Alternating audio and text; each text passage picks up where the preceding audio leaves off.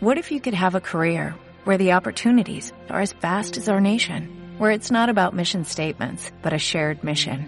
At U.S. Customs and Border Protection, we go beyond to protect more than borders, from ship to shore, air to ground, cities to local communities. CBP agents and officers are keeping people safe. Join U.S. Customs and Border Protection and go beyond for something far greater than yourself. Learn more at cbp.gov/careers. Desandando. Desandando. Conduce Desandando. Marcelo Dualde. Desandando. Ya estamos de vuelta, fue breve la espera. Aquí en la radio pública estamos con Francisco Varas, periodista, hombre de prensa en distintos eh, medios. Has hecho radio, televisión, hasta hace muy poquito estabas haciendo. hasta hace muy poquito estuve unos meses haciendo un programa en Mm, CN23. CN23, sí. Exactamente, sí. Y también has hecho radio, o sea que estás Radio en, mucho. en todos los... ¿Qué medio es el que te, te atrae más? ¿Cuál, cuál te, si pudieras elegir, si quiero hacer... Y yo te diría que la radio y la gráfica, la tele es lo que menos me... me- me- me- La tele por una cuestión sencilla. Primero, porque tiene un ritmo, un tiempo y una forma en la que para lo que yo entiendo que es tratar ciertos temas periodísticos, no lo tenés. Te piden todo con celeridad, bloques de 15 minutos. Entonces tiene una cosa de una dinámica muy, muy, muy rápida, muy poco a mi gusto. Hay gente que le encanta y por supuesto es respetable. La, la radio este, me gusta y bueno, di- disfruto ahora, por ejemplo, esta charla por cómo, cómo se da, por otros tiempos que tiene, por otra cosa más intimista. Voy a hacer una frase inédita. La magia de la radio. No, sin duda. Porque la radio tiene esa cosa que te permite imaginar. Tal cual.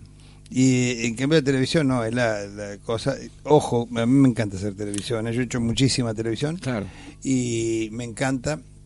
Pero la radio tiene una cosa. Es otro, nunca, es otro lenguaje, son dos... yo nunca dejé de hacer radio. Un programa de una hora a la semana, lo que fuera, pero siempre la radio No, es es- el- para mí es insustituible la radio y afortunadamente lo sigue siendo uno de los medios que incluso ha crecido. Le estaba leyendo hace poco, leíamos con Felipe, creo que hace poco, no sé en dónde, que a lo que se pronosticaba que la radio y la M y todo eso iba a caer, y- no, se escucha muchísimo No, y se eh. escucha mucho de noche. Es no solamente en- Bueno, y con la ley de medios que han florecido montones de por radios. supuesto, por supuesto. Y con la cantidad de radios por internet que hay, que todos los días me entero de 10, no uno, no de una nueva, de 10 nuevas. Es impresionante, Y sí. sin embargo, este, siguen, siguen y siguen, y me parece fantástico porque es la manera de, de poder nivelar la información, ¿no? Tarea dificilísima, ¿no? Frente a lo que hay. Y con el poder económico tan fuerte que tienen los poderosos, Muy difícil. eh, precisamente valga la redundancia, porque es un poder económico que somete al resto, ¿no? Bueno, es ese. Yo creo que ya lo veíamos eso en los años 70 y el famoso Marshall McLuhan ya lo decía, pero me parece que lo que ha pasado con los grandes medios de comunicación es que las grandes empresas, las grandes corporaciones se dieron cuenta que necesitaban tener un medio y Sí. que ese medio los fuera la mascarada para que en definitiva se hiciera este aquello Lo que pasa es que no nos olvidemos que el crecimiento de las corporaciones más detestables de nuestro país se dieron durante la dictadura cívico-militar y además a base de eh, la represión y de la sangre también para su propio crecimiento, Absoluto. porque para que creciera el grupo Clarín tuvo que existir papel prensa y para poder apoderarse de papel prensa tuvieron que asesinar, torturar y, ha- y hacer desaparecer. Bueno, la reconfiguración que hay en los medios y en lo que es los medios en Argentina desde el 76 fue determinante para lo que vino después. Determinante, fue un quiebre determinante y lo registran los medios que cerraron, la cantidad de medios gráficos que cerraron, revistas, Pero diarios, hay- infernal fue. Mira, eh, hay por supuesto millones de, de- de cosas que se pueden decir, ¿no? Pero dos cosas muy rápidamente. Una, era necesario que hubiera la prensa mm, más importante desde el punto de vista de la potencialidad, de la llegada y de la cantidad de ejemplares y demás al servicio de la dictadura, porque si no, no se podía implementar ese, ese proyecto económico. Y por otro lado tenés el ejemplo de Crónica. Mm. Crónica, cuando arrancó la dictadura cívico-militar vendía 800.000 ejemplares diarios. Cuando terminó la dictadura vendía 80.000. Bueno, Ahí ya está todo dicho. Ahí, ahí tenés lo que fue el peso de esos años. No, fue, fue tremendo. Yo creo que con los años hemos tomado conciencia y seguimos tomando conciencia de, de los diferentes frentes que aniquiló la dictadura, que fue una cosa tremenda. Bueno, y nos centramos esencialmente en todo lo que fueron crímenes y demás, pero en términos de lo que vos ves el proceso industrial económico, ahora cuando tocas vos lo periodístico, fue bestial, como que uno sigue, sigue recalculando y sacando conclusiones de lo que fue esa reconfiguración definitiva, te diría, por lo menos una etapa del país que no volvió nunca más. Y lamentablemente hoy todavía muchas de esas empresas siguen funcionando y muchos de esos directivos de antes que estuvieron codo a codo este, participando de la fiesta sangrienta de la dictadura, eh, están también al frente de, esas empresas. ¿no? Estoy hablando del señor Mañeto, por ejemplo. Pero por supuesto. y de Bartolomé Mitre. Por supuesto, por supuesto. Y, y apoyo de, nuevos empresarios que también están... Eh, y esa batalla es una batalla que inició Néstor Kirchner y que es la batalla que sintetiza eh, la disputa por el proyecto de país que hablábamos al principio, desde, eh, la, desde la colonia hasta ahora. ¿no? Así es, que es lo que siempre ha estado en tensión. Por eso vos decías el enfrentamiento y todo, la tensión que existe entre esos dos modelos de país que nunca se terminó de zanjar eh, por Primero porque existía un partido militar que afortunadamente ya no existe más, porque yo esto lo hemos charlado muchas veces con muchos compañeros, que hubiese sido de Néstor de Cristina con un partido militar vigente. Bueno, ya sabemos, no hubiese durado nada. Eso fue lo que confundió a Claudio Escribano. Cuando se sentó con Néstor y le dijo no va a llegar a un año, es porque pensó que tenían los militares atrás, pero ya no estaban mal. Exactamente. Estaba la gente en la calle apoyando el proyecto de Néstor. Bueno, pero creo que esa ausencia del partido militar es lo que ha traído esta gran, gran, gran este, confusión al arco opositor a las corporaciones económicas y a todo, que antes los tenían. Y ahora no los tienen, y ahora tienen que hacer política, y ahora tienen que sacarse la careta y decir, bueno, nosotros somos una empresa que queremos este país, este tipo de país, este modelo de país. Antes había quienes los protegían, eran los malos de la película, que ciertamente lo eran, pero que detrás venía toda esta complicidad. Hoy no los tienen, no saben qué Hoy no los tienen y por eso creo, a ver cuál es tu opinión, del paso adelante que ha dado eh, toda la corporación mediática, porque son los gladiadores de hoy, ¿no? Los que tienen que llevar adelante estas políticas y ahí tenemos gente siniestra, mm. como el señor Fernando Niembro, mm. que habla de la ética, habla de, eh, señala con el dedo a los eh, corruptos y realmente él es una muestra acabada de lo que es eh, los medios al servicio de las políticas económicas de opresión y de este sometimiento que hemos soportado en el país. ¿no?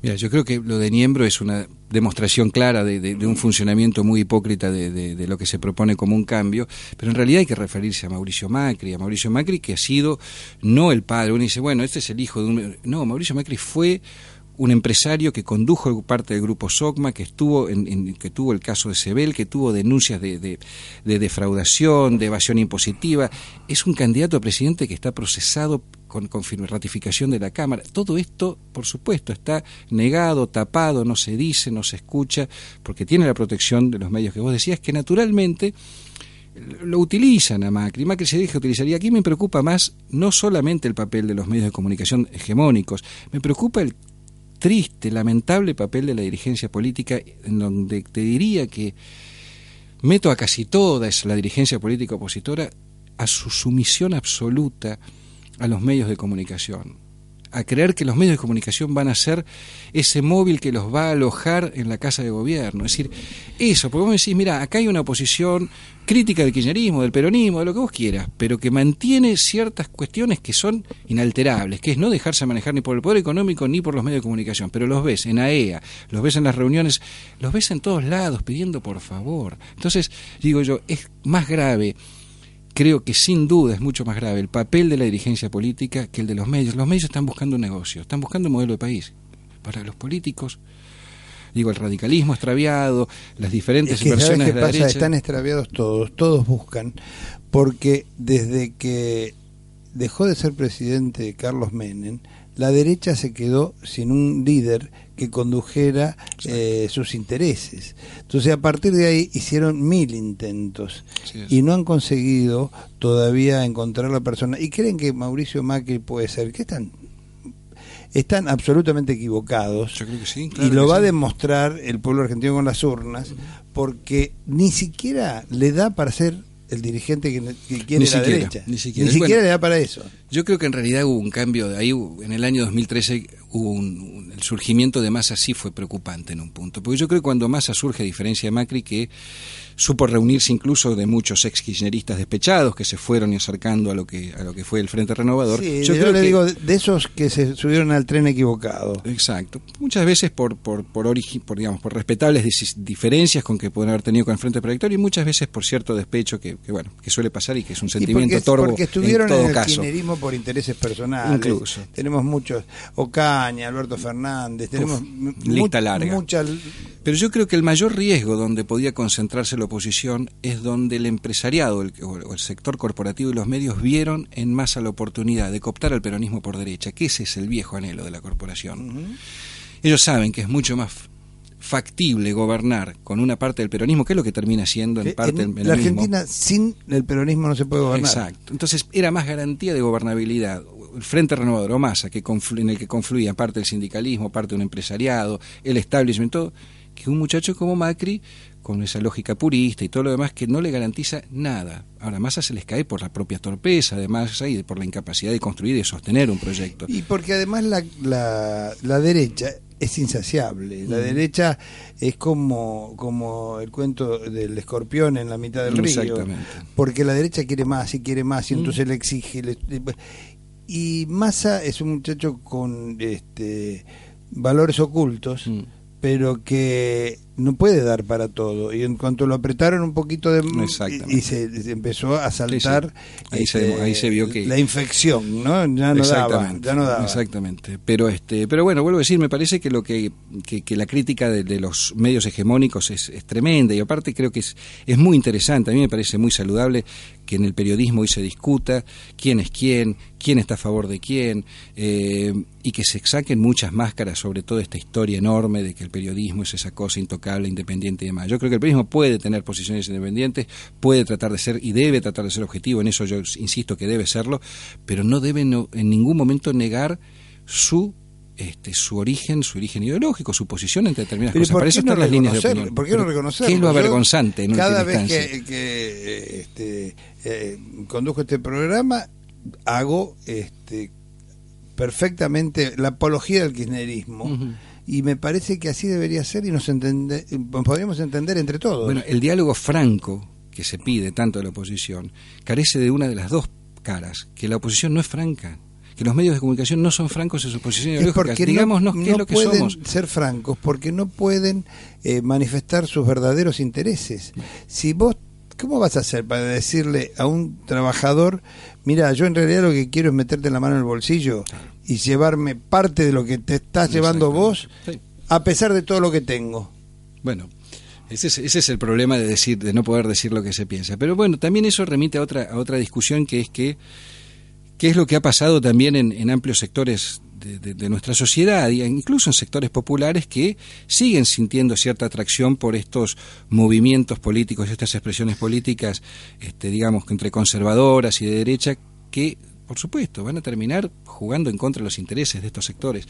A mí me parece que, bueno, que, que todo lo que se ha ganado en estos años debe continuar. Esta discusión, este debate sobre quién defiende los intereses de quién, debe seguir y cada vez profundizarse más. Yo creo que hay cosas que ya no se vuelve para atrás, ¿no? Yo creo que ya no se vuelve para atrás, por ejemplo, lo que estábamos hablando, eh, la, la, eh, el desenmascaramiento de la prensa, digamos, cuando la gente empezó a descubrir que el diario que vos llevas a lo mejor 20 años leyendo te miente.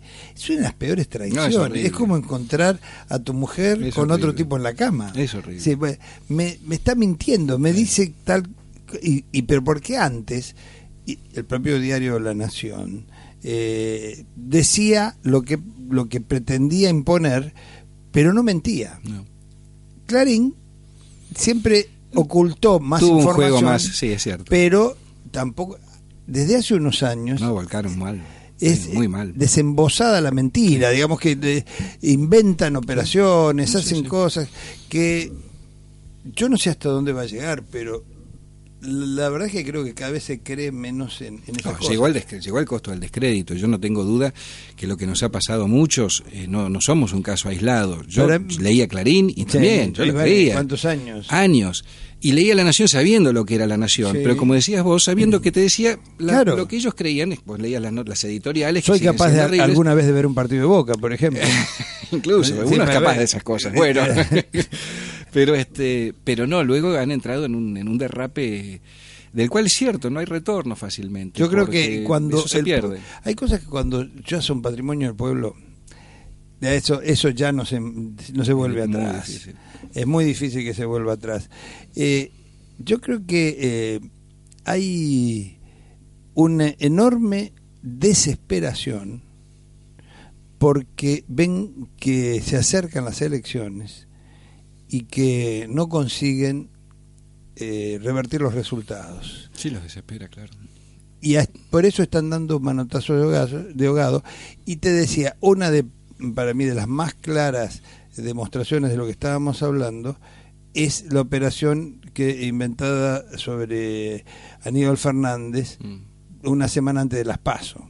brutal. Pero además con cosas muy gruesas. Sí, sí, no, no, muy gruesas. sí. Apología del delito.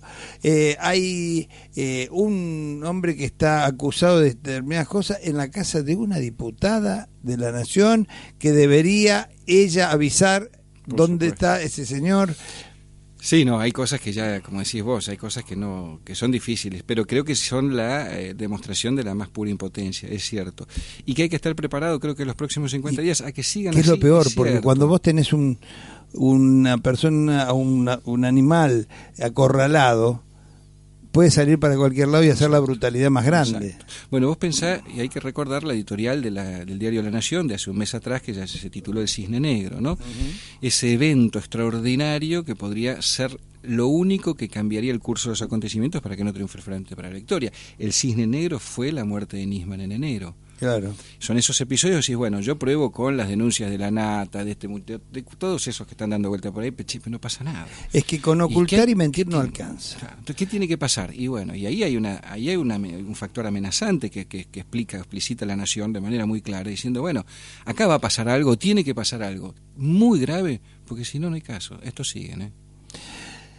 Decía que con mentir y con ocultar no alcanza, tienen que hacer operaciones, porque con ocultar que tienen un candidato a presidente que está procesado por la justicia, nadie lo dice. No. Pero ¿sabes qué creo, Marcelo? Y Se ahí llenan la boca estándar. todos hablando de que Vudú está procesado. Sí, está procesado. Y, y tendrá que responder ante la justicia. Y seguramente va a responder cuando yo no tenga fueros. Exactamente. Y bueno, y tendrá la suerte que tenga que tener. Punto.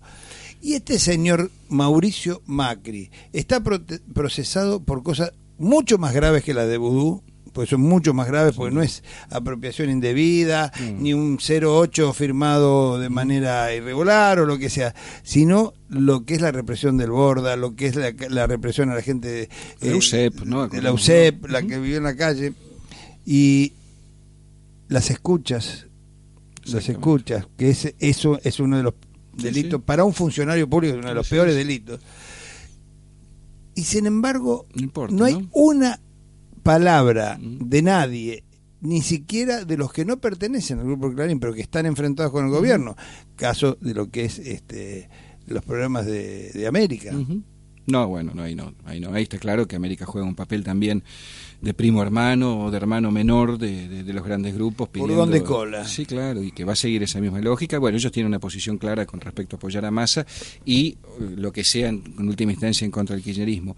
Pero eh, lo que sí es preocupante es lo que decís vos, es el famoso doble estándar, ¿no? Realmente hay indignación sobre una infinidad de cosas en estos sectores de la sociedad que viven tan indignados, tan republicanos y todo, y que bueno, ante sus propias, este, sus propios errores, sus propias miserias, son incapaces de un, de un reconocimiento.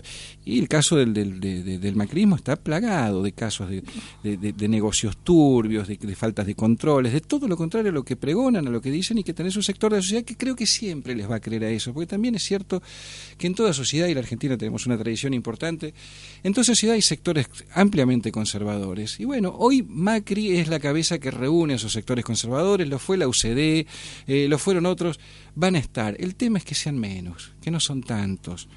Que ya no es tan A fácil. mí me preocupa porque en la ciudad de Buenos Aires tenemos un ejemplo muy concreto. Los sectores más humildes, más postergados, más castigados por, por el gobierno de Macri y que sigue ganando Bueno, Macri. Bueno, este es, el, este es el tema que hablábamos, que yo te mencionaba al comienzo. Ahí, ahí, cuando que se denomina la batalla cultural, que es una cosa tan, tan amplia y tan compleja.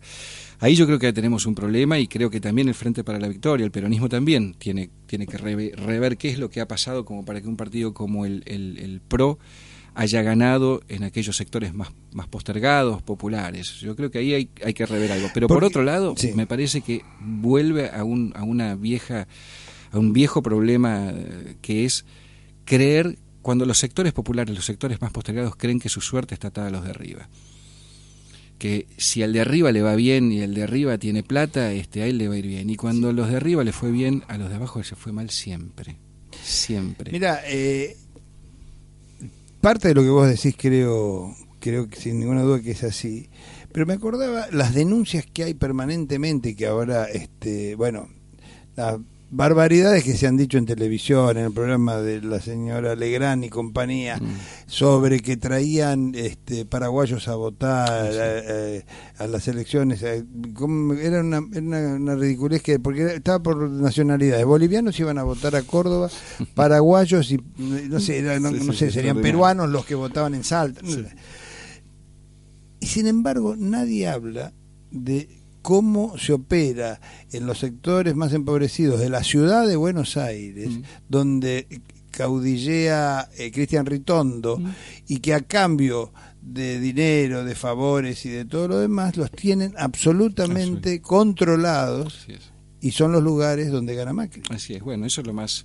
Bueno, por eso este, ahí yo, yo decía, bueno, ahí hay, hay... En la ciudad de Buenos Aires yo creo que, bueno, que, el, campo nacional y popular tiene que, que rever ciertas estrategias, que no hay que condenarse a creer que es un territorio perdido y entregado, hay que disputarlo palmo a palmo y hay que disputarlo ahí, en esos sectores que, que justamente lo que necesitan es un gobierno que no sea el que les dice A o B y después termina postergándolos. Pero vuelvo a decir, me parece que esta, esta cosa de creer que los sectores, que se ha logrado instalar, que los sectores populares crean que su suerte está atada a los de arriba, explica también muchos fenómenos que han habido en los últimos 30, 40 años y que se han revertido en estos que tienen que ver con reconocimientos de clase, de pertenencia y demás. Hoy nadie se asume Es como difícil. trabajador, ¿no? También. Es difícil porque vos sabés que históricamente eh, las revistas llamadas del corazón, esas las revistas Hola, Gente y todas esas, donde más se vende no es en, en los barrios este, Elegantes. elegantes, se vende en los lugares más empobrecidos porque la gente se refleja en eso y de alguna manera hace como una especie de transpolación donde cree que está viviendo ese, Sí, sí. ese mundo, Es un ¿no? modelo de ascenso social, de, de, de- de acercarse, de, bueno, sí, claro. Y bueno, y un poco es lo que prometen algunos de los punteros, sobre todo, y después lo va subiendo y son... Pero es interesante lo que decís, Marcelo, porque eso pasó siempre. Pero, por ejemplo, cuando uno recuerda el de los, en la década del 40, los- el primer gobierno, y- primer y segundo gobierno de Perón, también los sectores populares abrevaban de esa... de- pero viejo, había una conciencia de clase donde el laburante, el laburante y era orgulloso de ser laburante. Digamos, donde el trabajador no tenía temor de decir No, yo soy un laburante. Donde la cultura del trabajo era Bueno, la cultura ahí está. Entonces dominante. podía ¿no? leer la TV, la TV Guía o la Radiolandia o la, En o la que sea era aquella época, y Antena. pero no por eso el tipo se desclasaba, si querés. Mantenía, mantenía orgullo, conciencia de clase. Bueno, ahí es donde ello. surge un poco, y y mezclándolo con lo que hablamos antes de la universidad, donde surge los primeros trabajadores que pueden mandar sus hijos primero a la, al- al- a la escuela y después a la universidad. Exactamente, bueno, y eso... eso Y lo hacían laburando. Bueno, eso costó carísimo. ¿eh? Para muchos eso fue imperdonable. Como tantas cosas que pasaron en aquellos años fueron imperdonables. Los cabecitas negras salieron a la calle. Así es, así es. Gracias Francisco por la visita. Un gustazo, Marcelo, te agradezco yo la invitación. Eh, la repetiremos porque nos quedó también este, los pronósticos para, para las elecciones. Así que, Vengo el 26 de octubre, entonces, dale. en breve lo tendremos nuevamente por aquí a Francisco Balas, periodista. Y quiero agradecer al equipo, lujoso equipo técnico que tengo en la producción de Felipe Deslarmes, en la operación técnica Guillermo Campos. Y yo, Marcelo Dualde, les digo que la semana que viene va a haber más desandando.